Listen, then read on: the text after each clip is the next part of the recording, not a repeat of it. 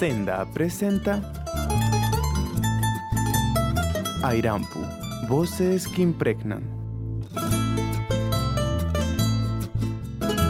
Presenta su tercera temporada Tierra, Territorio y Derechos Humanos.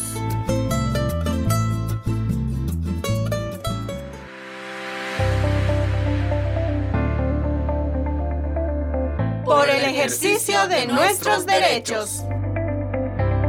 La Ley 3760 de la Declaración de las Naciones Unidas sobre los Derechos de los Pueblos Indígenas, en su artículo 11, menciona los pueblos indígenas tienen derecho a practicar y revitalizar sus tradiciones y costumbres culturales. Ello incluye el derecho a mantener, proteger y desarrollar las manifestaciones pasadas, presentes y futuras de sus culturas, como lugares arqueológicos e históricos, objetos, diseños, ceremonias, tecnologías, artes visuales e interpretativas y literaturas.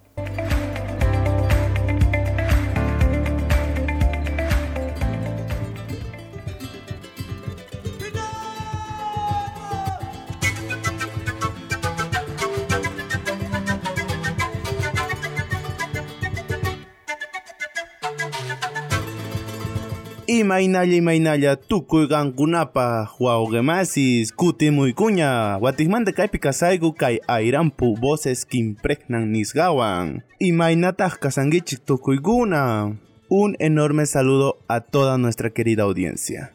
Hola qué tal Brisa cómo estás iniciamos un nuevo episodio de nuestra temporada enfocada a los problemas de tierra, territorio y derechos humanos, con el fin de concientizar un poco a nuestra población y poder comprender muchos términos que se utilizan a la ligera, pero son muy importantes.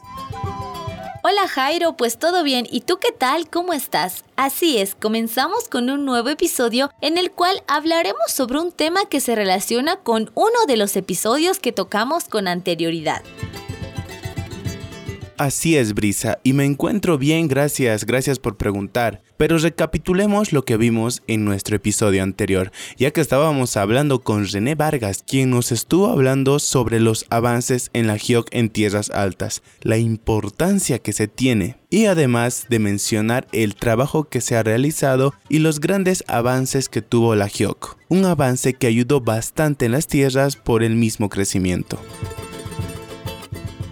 Claro que sí, Jairo. Siempre es importante comprender sobre los temas que vamos tocando en cada uno de los episodios, ya que en esta tercera temporada estamos hablando de temas bastante importantes, pero en este episodio hablaremos sobre el análisis del ejercicio de la GIOC en Bolivia. Para ello es importante comprender a qué nos referimos cuando hablamos del análisis del ejercicio de la GIOC, la cual hace referencia a la justicia indígena originaria campesina, ya que estos tienen su propio sistema de normas, procedimientos y sanciones. Las mismas son ejecutadas por sus autoridades propias y originarias de los pueblos indígena originario campesino, para resolver los problemas, conflictos y delitos en el cual analizaremos los procedimientos que tienen. Pero ¿quién mejor para hacernos comprender de mejor manera sobre el análisis de ejercicio de la GIOC en Bolivia que un especialista en el tema? Nos acompañan para el episodio nuestra entrevistada Sarela Paz, junto a Omar, quien nos estarán dando todos los detalles de este análisis sobre el ejercicio de la GIOC. Los escuchamos atentos. Mi nombre es Sarela Paz, yo soy socióloga y antropóloga. He trabajado muchos años eh, apoyando a organizaciones indígenas en lo que se llama eh, fortalecimiento organizativo, sobre todo en temas de demanda territorial. No obstante ello, eh, en el último tiempo me he desplazado a trabajar temas de antropología jurídica y de pluralismo jurídico. Concretamente me estoy dedicando a analizar, reflexionar, a documentar situaciones de la jurisdicción indígena originaria campesina, cómo está, cómo, cuál es su situación, cómo se relaciona con la jurisdicción ordinaria, con todos los procedimientos que propone la nueva constitución. En este marco de la, de la nueva constitución política del Estado, que ha sido promulgada el año 2009, se se hace ciertos principios de pluralismo en el país y uno de esos es el pluralismo jurídico, en lo cual se está apostando ¿no? desde una igual jerarquía. En ese, en ese marco, ¿cómo se entiende o cómo se debería entender o comprender lo que es el pluralismo jurídico? ¿Qué es el pluralismo jurídico? El pluralismo jurídico, como ya lo han debatido harto, es la existencia de dos o más sistemas normativos en un mismo estado, en un mismo país, en un mismo territorio. Puede ser dos, tres o muchos más, ¿no? Pero es la existencia. Pero esta idea de pluralismo jurídico lleva a una idea que es bien importante, que es existen otros sistemas de derecho, no solamente es el derecho estatal. Entonces el pluralismo jurídico está ampliamente fundamentado en esta idea de que hay otros sistemas de derecho, no solamente es el derecho estatal, que es, digamos, la, larga tradición del, Estado moderno, del Estado de Derecho. Entonces, cuando se pone esta figura de pluralismo jurídico, los estados se ven obligados a, como se dice, a proteger eh, estas otras, otros, otros sistemas de derecho, porque desde la norma constituyente está diciéndose este principio. Ahora, en Bolivia es un país que se ha, hecho una declaración de un pluralismo jurídico igualitario. Este es, como digo yo, es solo una declaración, está en la norma constitucional. Sin embargo, el proceso boliviano tiene varias aristas, ¿no? Varios. El proceso implica ya hechos concretos, gente que litiga, jurisdicción indígena que no resuelven y que acuden a la jurisdicción ordinaria, hay de todo. En todo caso, eh, este principio es un principio fuerte, importante, que permite discutir, debatir, que permite activar muchas cosas y que en términos del debate latinoamericano nos posiciona en un lugar importante también, porque es uno de los pocos países que hace una declaración fuerte de un pluralismo jurídico igualitario. La situación es más heterogénea en América Latina, pero me gustaría nombrar Colombia, que no ha hecho una afirmación de esta naturaleza en su norma constitucional. Sin embargo, tiene sentencias constitucionales que apuntan claramente a un pluralismo jurídico igualitario. En cuanto a, ya en el, en el hecho práctico, desde la experiencia que ha podido ver en, en la temática, ¿cómo evalúa o cómo está viendo esta, la, la situación actual de, de la GEOC ¿no? en, desde el ámbito social, de cómo la gente está percibiendo la, la GEOC, de, entendidos en la temática y, personas que no entienden tanto en la GEOC, que son los más en los espacios urbanos. Pero entonces, ¿cómo está viendo, cómo se percibe la, la situación actual de la GEOC? Bueno, la, la, la, jurisdicción indígena originaria campesina me parece que tiene varios caminos y hay una como evaluación heterogénea en el país.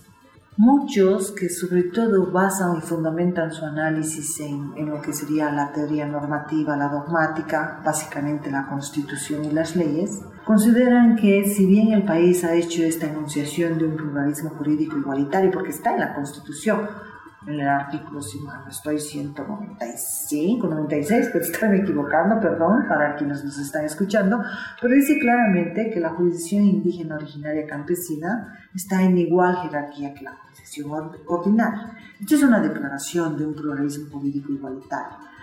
Sin embargo, claro, los que hacen un balance más desde, decía, desde la norma, desde la ley, ven esto y ven la ley de deslinde, donde también claramente en su artículo 10 se dice un conjunto de materias que la jurisdicción indígena originaria campesina no va a poder tratar. Y hay temas estratégicos, como el minero, como el de hidrocarburos, temas penales, asesinatos, suicidios, todo lo que es, digamos, delito penal no podría tratar, violación, el narcotráfico, ¿no? Esos temas no podría, o sea, varios, varias materias. Entonces, eh, quienes hacen un balance desde la norma consideran que en Bolivia lo que ha habido es un retroceso desde esta perspectiva normativa, y es cierto, yo no voy a negar, pero ese es un balance muy fundamentado en la norma, en la ley. No obstante, nosotros eh, en antropología y sobre todo desde la antropología eh, jurídica no vemos esto, vemos más procesos, nos metemos más a ver lo que está haciendo el juez, lo que está haciendo un magistrado, lo que está haciendo un litigante, cómo están trabajando los casos autoridades de la jurisdicción ordinaria y autoridades de la jurisdicción indígena originaria campesina. Y aquí me parece que la, la, perspectiva en el país es bien heterogénea. Hay lugares donde las autoridades tradicionales se han empoderado harto por el proceso que hemos vivido. Y este empoderamiento les ha llevado a, estas autoridades a decir que ellos van a juzgar casos relativos a minería, a temas penales, por ejemplo. Y esto nos lleva a una discusión justamente con las autoridades judiciales de la jurisdicción ordinaria. Pero se dan estas situaciones. Antes de seguir escuchando a Zarela junto a Omar, dándonos toda la información necesaria sobre la GEOG y el ejercicio que le compete, pasemos a un intermedio musical junto a Alborada con la canción denominada Relámpago.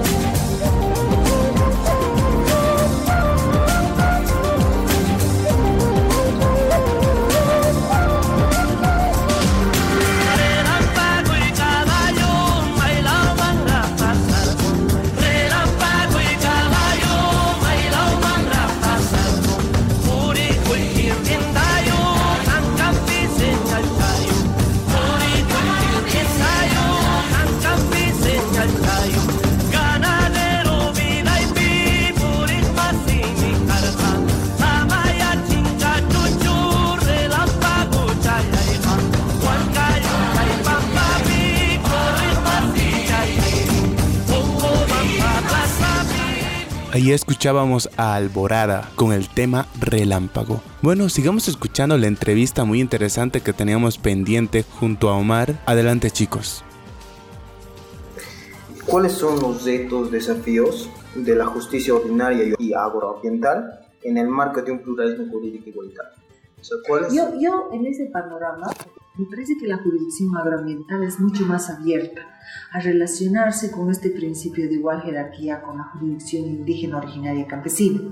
¿Por qué? ¿Porque son mejores, están más progresistas, son más plurales? No, sino porque la jurisdicción agroambiental, si no, si no tiene temas mineros, temas de hidrocarburos, que son dos temas muy fuertes para ellos. Si no son esos dos temas, si son temas relativos a tierras y demás, ellos siempre prefieren juzgar consultando en coordinación con la jurisdicción indígena originaria campesina y si son temas de litigios de tierra interno, prefieren directamente derivar a la GIOC. Es un, es un asunto de... Ellos razonan más pragmáticamente, posiblemente, y dicen, no, pues hay que resolver casos y si son de, de problemas, litigios sobre tierras internos, ellos tienen que resolver, es mejor lo van a aclarar mejor. Entonces los derivan y más, ahí, ahí se ve esto. Ah, y entonces el reto para ellos, ahí por ejemplo el reto es en el tema minero e hidrocarburos, y no, es un no son dos temas menores, porque finalmente la, la, la, la actividad minera y la actividad de hidrocarburos es un tema de amplia afectación para las comunidades locales. Entonces ahí, por ejemplo, hay un reto fuerte, porque está difícil pensar en esta figura de igual jerarquía cuando la Constitución también dice que recursos como el minero o como el hidrocarburo son recursos estratégicos para el Estado y que la deliberación y decisión está en el orden estatal, no está en ningún orden local, no está ni siquiera en las autonomías departamentales ni municipales, ni siquiera en las autonomías indígenas. Digo que este es un reto para la jurisdicción agroambiental porque por otro lado los grandes afectados son las comunidades locales y tienen un derecho que es muy importante, que es el derecho a la consulta, el derecho también ellos a procesar estas situaciones. Entonces, hay algunas sentencias como la de Songo, que es un ejemplo interesante, donde efectivamente las, eh, la jurisdicción indígena originaria y campesina se ha metido con el derecho minero, han tenido pleitos, problemas, han llegado al Tribunal Constitucional, pero siempre que llegan al Tribunal Constitucional y que se tiene que dar una decisión final, la jurisdicción agroambiental en estos dos temas prefiere dar como pasos atrás. Entonces, para mí ese es un reto porque aquí hay una afectación fuerte a los derechos de las comunidades locales. Ah, en cuanto a los retos y desafíos, esta vez de la GIOC, en un marco de un pluralismo jurídico. La GIOC, que cuando ha aceptado ser parte de este andamiaje del Estado, ha aceptado sus principios generales. No los puede negar. Entonces la GIOC tiene un reto ahí en temas de, de conflictos donde hay unos derechos fundamentales que no nos puede pasar por encima. Por ejemplo, la vida. Por ejemplo, la violación. Y ahora, cada vez más, aunque no está, el tema de violencia doméstica. O sea, no está como parte del paquete de derechos fundamentales, pero como es una discusión tan fuerte y cada vez se profundiza, me parece que cada vez está más cerca a ser considerado. Entonces, la GIOC ha tenido experiencias distintas en relación a, por ejemplo, estos tres, temas que he mencionado. Eh, lo que ellos dicen, lo que ancestralmente hemos conocido y ancestralmente hemos juzgado, la manera de juzgar, la manera de percibir la vulneración a un derecho, es no necesariamente coincide, comulga con esto que decimos de derechos humanos, que es derecho a la integridad de la persona, derecho a la vida, derecho a, la violación está dentro de la integridad y también la violencia doméstica. Pero mencionemos dos, derecho a la vida y derecho a la integridad de la persona. La GEO tiene que resguardar. Sin embargo, en esta larga experiencia de lo que ancestralmente ha conocido, ha juzgado, pero no estos temas ha juzgado, pero no necesariamente amparados en esta visión, que es una visión un poco más grande, si queremos, más generalizada. No me gusta usar la palabra universal porque sería como un derecho para todos y esto es, es algo que todavía tenemos que discutir. Pero digo generalizada porque en el mundo son dos derechos que difícilmente te puedes negar a no protegerlos. Entonces, la GEOC tiene este desafío, difícilmente se puede negar a no protegerlos. Al, al aceptar estos principios, tiene que revisar también esa jurisprudencia, o sea, esa experiencia de proceder, de juzgar en relación a estos dos temas, derecho a la vida, derecho a la integridad de la persona, que son dos derechos fundamentales. Como última pregunta, para ir terminando, eh, es, o sea, ¿cuál es el desafío en el ámbito académico? Eh, digamos, de cómo se aborda, cómo se debería abordar la GEO, cómo se aborda la GEO, por ejemplo, en, en carreras como Derecho, por ejemplo, o de Ciencias Jurídicas, de Ciencias Políticas, que también estaría en la Antropología. Bueno, en, antropología hay una larga tradición de trabajar la antropología jurídica, ¿no? Y mucho más ahora, cuando hay estados que se han declarado plurales jurídicamente. Pero hay larga tradición y cuando uno revisa con cuidado esa larga tradición, muchos de los temas antiguos de antropólogos que trabajaron el campo, pensando en que estaban trabajando el campo jurídico o el derecho en sociedades, lo voy a poner entre comillas, salvajes o tribales o primitivas. Esa es la experiencia pasada de la antropología, ¿no?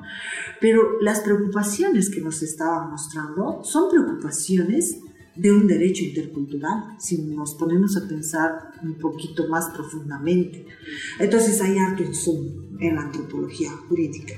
De hecho, gran parte del debate de pluralismo jurídico reconoce que su gran aporte viene de la antropología jurídica, porque ellos han empezado a trabajar los otros derechos. Han empezado, no, no estaban pensando que el Estado los reconozca, simplemente estaban hablando de estos otros sistemas.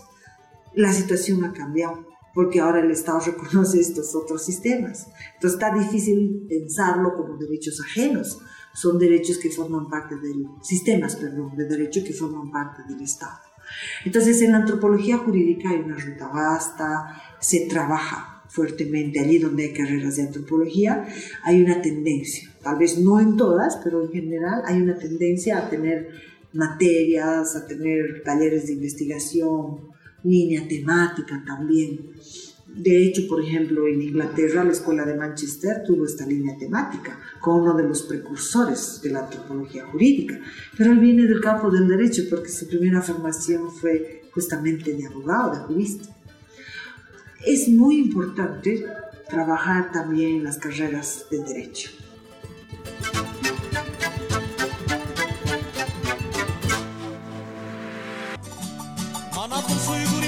για το μόσελ.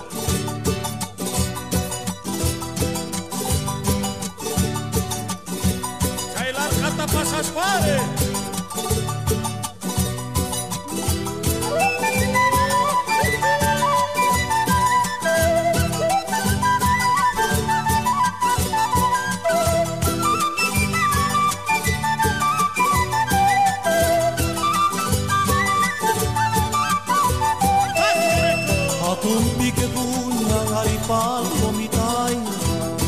kumpique kunya aripal lomitaya Uchu ipikisit aripal lomitaya Uchu ipikisit aripal lomitaya Uhtan hikung uhtan achin tu korga kapu Uhtan hikung uhtan achin tu korga kapu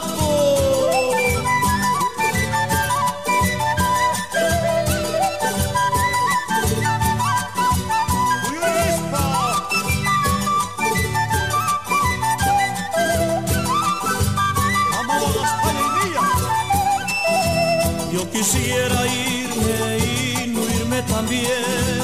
Yo quisiera irme y no irme también. Aquí estoy a gusto y allá estoy más bien. Aquí estoy a gusto y allá estoy más bien. Uktangi kumuktan achin tu korga kapu. Uktangi kumuktan achin tu.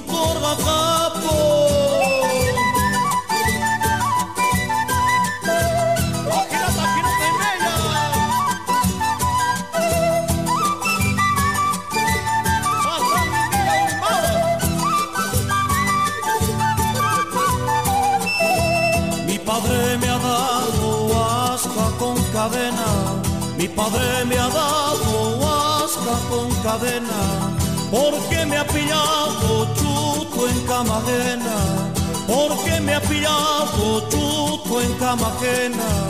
Uktan hikumuktan achin tu korga kapu, uktan hikumuktan achin tu korga kapu.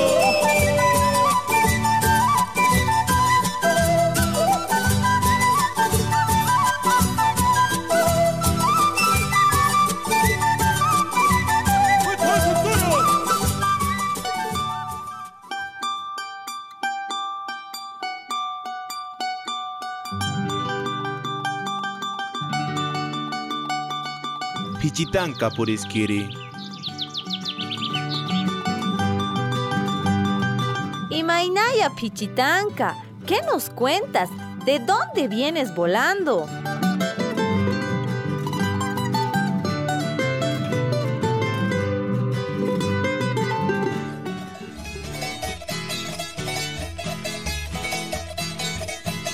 Chayamulla niñata Pawarispa pawarispa chayamuni haqay lugar ayllus kaysa denisqamanta haqay Potosí chagampi. Chaypi parlarico ari compañero Raúl nisqawan. Paiga pueblo indígena originario Jinaga, justicia indígena manta mai sumasta willariwar y matatas niwan. Paiga ningari y mainatatas, justicia indígena originaria campesina, comunidad nimpi allin causa y canampas chaitamascan. Hinallata paiga nin, kai jóvenes wainuchus kunaga, mana kai justicia indigenata wasanchanankuchu tian. Paikunapis chunka pusaqniyuq watamanta pacha afiliakunanku tiyan cargosta pasananku tiyan ahinapitaq yachaqanqanku kay justicia indígena originaria nisqamanta paytapuni uyarirquna runamasis Mi nombre es Raúl Choque Delgado, soy de los Ayllus de Caizadé. Ahora eh, estoy ejerciendo el cura curaca de Caocadé, el Consejo Local de Caizadé, es decir, eh, representación de los 11 años. Eh, eh, ¿Qué entiende usted por justicia indígena originaria campesina?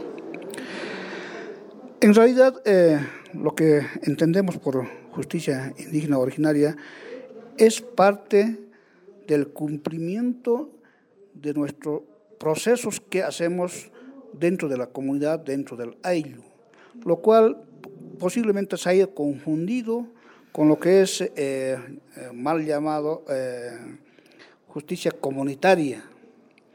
Nosotros lo que estamos aplicando es en base a nuestras normas y procedimientos propios, en la cual nos da la posibilidad de poder tratar algunos problemas que se tiene dentro de nuestros ellos para poder solucionar, pero en base a las normativas, no en base a tumultos ni en base a algo que, que se aparece, por decir, eh, en un momento que tienen que castigar o tienen que hacer eh, algo sin eh, respaldo eh, legal.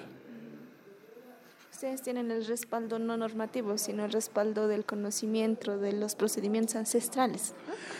Tenemos el, desde antes lo que es usos y costumbres. Según eso se ha ido aplicando eh, eh, algunos castigos que se tienen en, en- los ellos.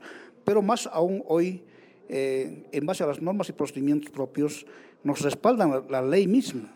Entonces, eh, no podemos tampoco nosotros como originarios eh, irnos eh, por otro lado. Eso significaría ya también vulnerar los derechos de nuestros, nuestros hermanos mismos. ¿Qué tipos de conflictos ustedes han conocido al interior de su, de su organización? Por lo general, como somos autoridades originarias, eh, hemos tenido los problemas de, los, eh, de las tierras. Eh, me refiero a que ha habido avasallamientos, abandono de tierras, expropiaciones y quién sabe también el tema de lo que es la distribución hereditaria. Y muchas veces también eh, hemos tenido que ir solucionando este tipo de problemas, ya que como autoridades originarias eh, nosotros estamos más relacionados con lo que es el campo, lo que es eh, el agro, en otras palabras. Pero también nos colaboramos entre autoridades, como antes eran corregidores, hoy llaman tata justicias, entonces también es la parte de las riñas o peleas, solucionamos en forma equitativa, ayudándonos con- como autoridades. Es decir, de que lo que nos permite la ley, hay otros, eh, eh, tal vez, eh, problemas más grandes, como delitos de violación, delitos de no sé, o, asesinato. Creo que eso no está, tan- no está en nuestras competencias. Entonces, eso le pasamos nosotros a la instancia ordinaria a la cual corresponde.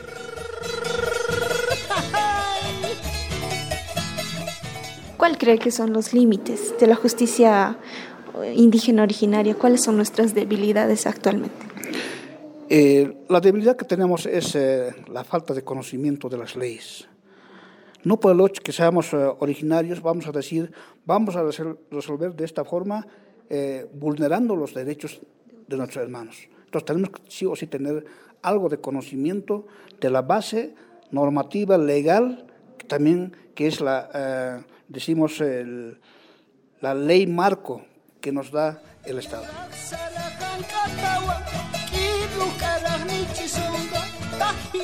¿Quiénes tienen que dar cabida o tienen que incentivar son los padres de familia. Si los padres de familia eh, dicen que solamente mi hijo tiene que estudiar o tiene que hacer solamente esta actividad, estamos coartando el desarrollo de nuestros ellos. Siempre decimos, si una persona tiene buena información, con toda seguridad también va a tener a lo futuro buen aporte a su ello o a su comunidad.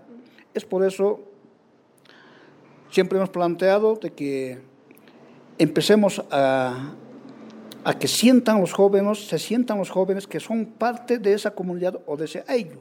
Pero ¿cómo se van a sentir parte cuando realmente tengamos una normativa de decir, a partir de tantos años tienen que estar como afiliados? Porque ser afiliado es una gran responsabilidad. Entonces, a partir de eso, entonces, ellos se van a ir comprometiendo en el ello y en la comunidad.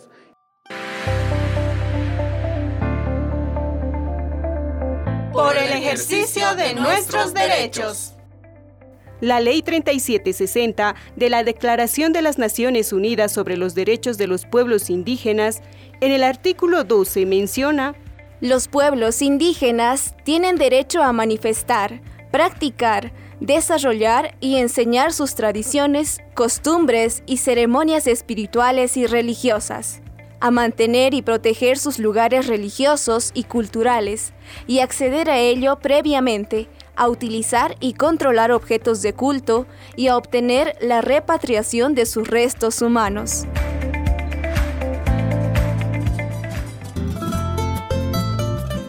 El Centro de Comunicación y Desarrollo Andino Senda, acompañando las estrategias propias de manejo comunitario del territorio y sus recursos naturales, presentó la tercera temporada Tierra, Territorio y Derechos Humanos.